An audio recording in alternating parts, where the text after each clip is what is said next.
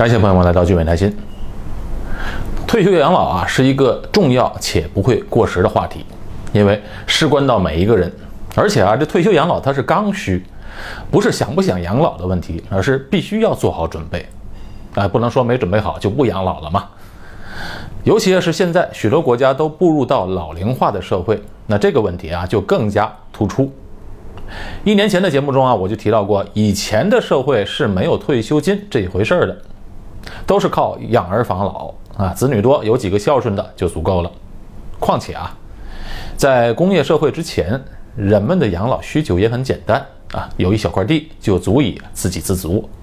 但现在不同了，现在呢，大多数人都生活在钢筋水泥的城市里，所以呢，没有钱还真的不行。新加坡的退休金制度呢是相当不错的，在2021年美式和 CFA 的排行榜上，连续第十三年在亚洲排名第一。不过在全球啊，排名是第十，啊，往上看还有提升空间的。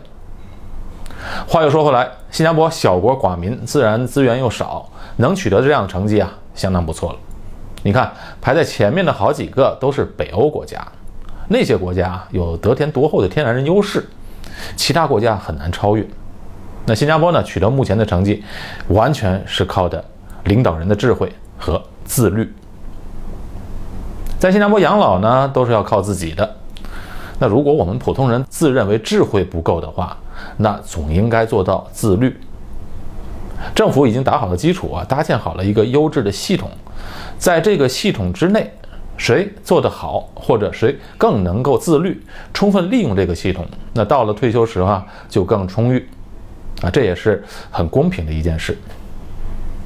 那提到系统呢，新加坡是怎样的一个退休制度呢？这个制度啊，它既不是一个集中管理的系统，啊，像一些国家那样，啊，比如中国，所有人的钱放在一个大的资金池里统一管理。它又不是一个分散的系统，像美国大部分公司和个人啊，利用 401k 这样的制度，来自己做一个独立的退休账户。当然，现在中国的退休制度也逐渐的从集中管理开始，慢慢往分散管理的方面去做了。那集中管理和分散管理有什么利弊呢？首先啊，集中管理的好处是效率高，而且养老基金一般上都投在固定收益的品种啊，比如债券。固定收益非常好的时候，啊，它的收益也非常好，而且啊，集中管理的钱多，拿到条件就更好。大家一定要理解啊，这个钱啊，它不是用来消费，就要拿去投资。钱是用来花的，用来消费的，剩下花不完的钱啊，一定要去让它流动起来，不然它躺在银行里面没有多少利息，实际上是在不断的贬值。如果国家的集中管理的退休基金，它不去投资啊，到人们退休的时候，购买力是远远不如今天的啊。打个比方，今天吃一顿饭，到退休的时候，可能连一杯最普通的咖啡都买不了了。而分散管理的方式呢，虽然收益它是浮动的，但是它潜在的收益可能会更高。啊，说到这儿，可能有些人听着会很困难。我们结合新加坡的具体的退休制度来讲，就明白了。新加坡采用的是集中管理和分散管理相结合的方式，啊，那么在新加坡呢，所依靠的退休金来源三大支柱就是公积金、公积金投资和 SRS 退休辅助计划。公积金本身很显然，它就是典型的集中管理方式，是把所有人在公积金里面的存款汇集在一起，由政府的投资公司去做投资。政府完全担保，并且能取得一个相对不错的收益。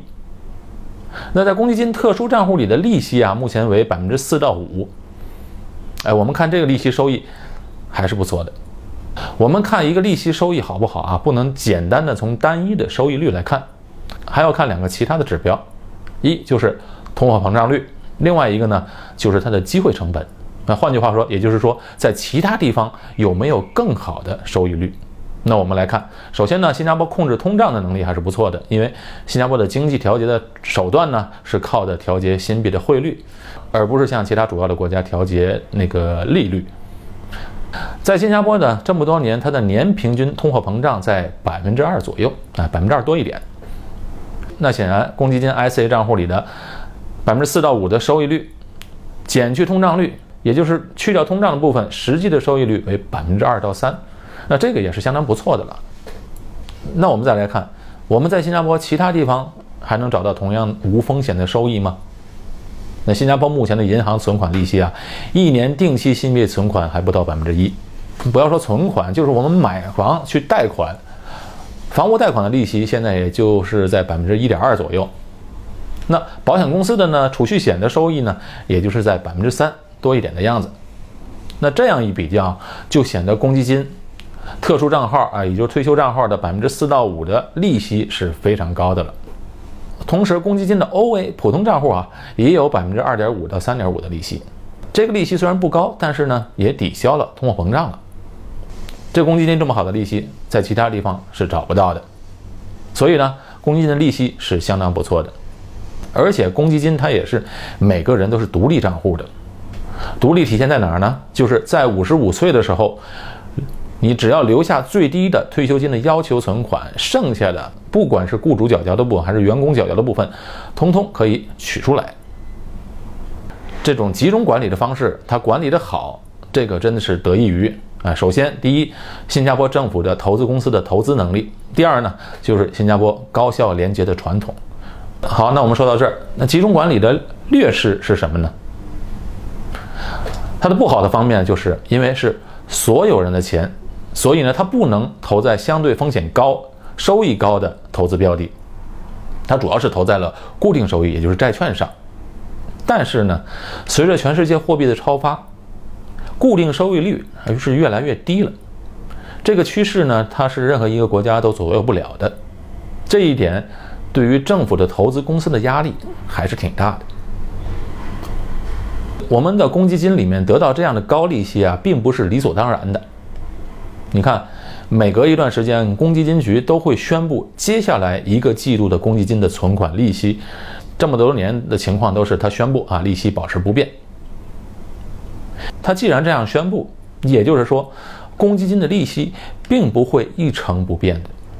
虽然在过去很长很长时间都维持在目前同样的利息，但这并不代表将来不会改变。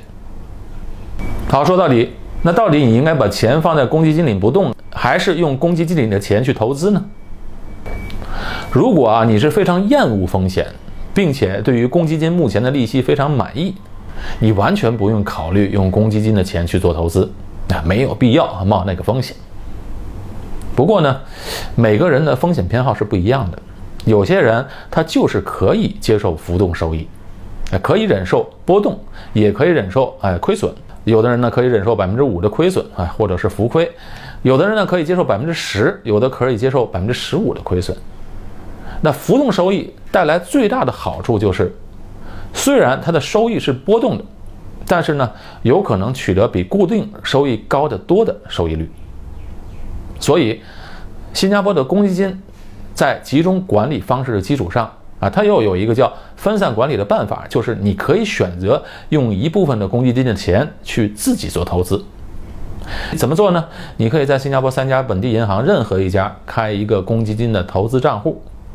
当你用公积金投资时，你的那部分的资金就会从公积金的大资金池里面转到你的公积金的投资账户里。你看这样一来呢，这部分钱它就从集中管理的大账户里分开了。哎，这就是分散管理。这笔钱从公积金的大资金池里转出去之后，公积金局就不会再为这笔钱支付利息了。啊，那这时候呢，你要自己去做投资，同时呢，你自己要为自己负责了。你可以自由的决定来投资什么产品，当然，也不能任意去做任何投资，要在公积金局允许投资的范围之内的股票啊、债券、基金等等，赚了是你自己的，亏了。你只能自己担着，当然，你可以随时把这个独立账户的钱啊转回到你的公积金的账户。当钱转回去之后，就可以继续享受公积金的利息了。公积金的投资必须只能投在公积金审核通过的一些投资产品。为什么要审核？当然是为了确保资金的安全性以及投资的风险。当然，这并不代表所投资的产品不会亏损。如果你买的价钱高，卖的价钱低，那一样会亏的。但是，公积金局首先会分析投资标的的风险。它怎么分析呢？它主要从两个方面来考量，一个就是权益风险，另外一个就是集中风险。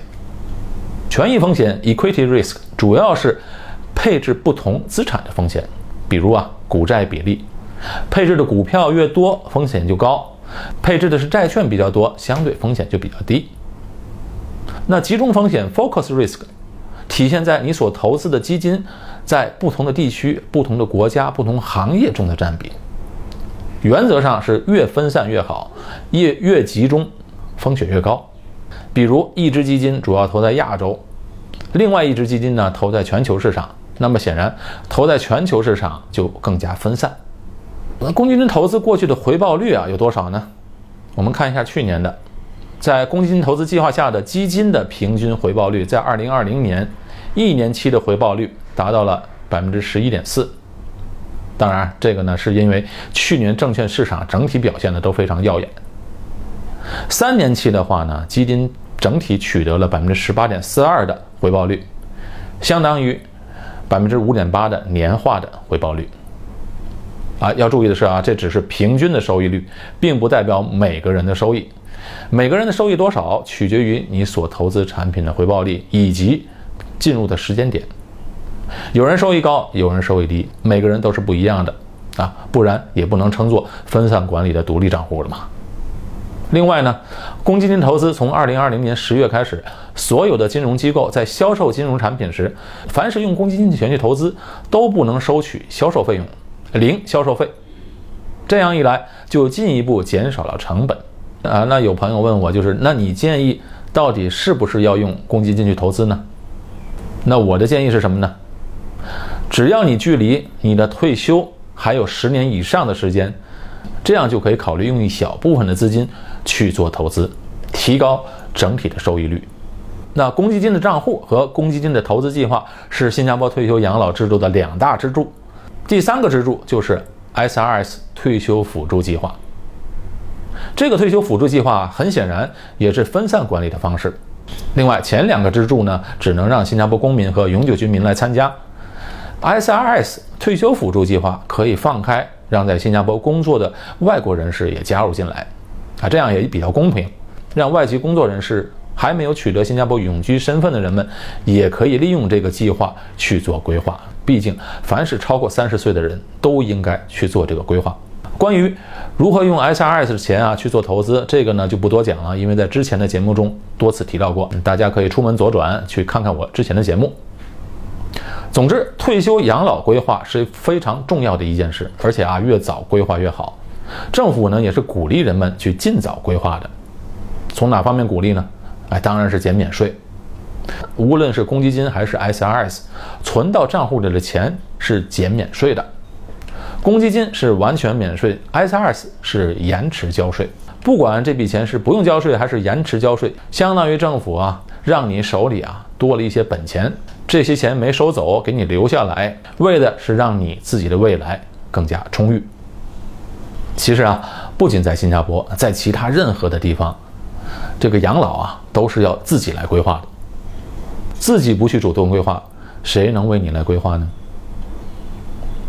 对于公积金制度、公积金和 SRS 投资有任何的问题，可随时联系微信号汉语拼音谈心横杠二，也可以登录我的网站汉语拼音谈心点 SG。谢谢大家。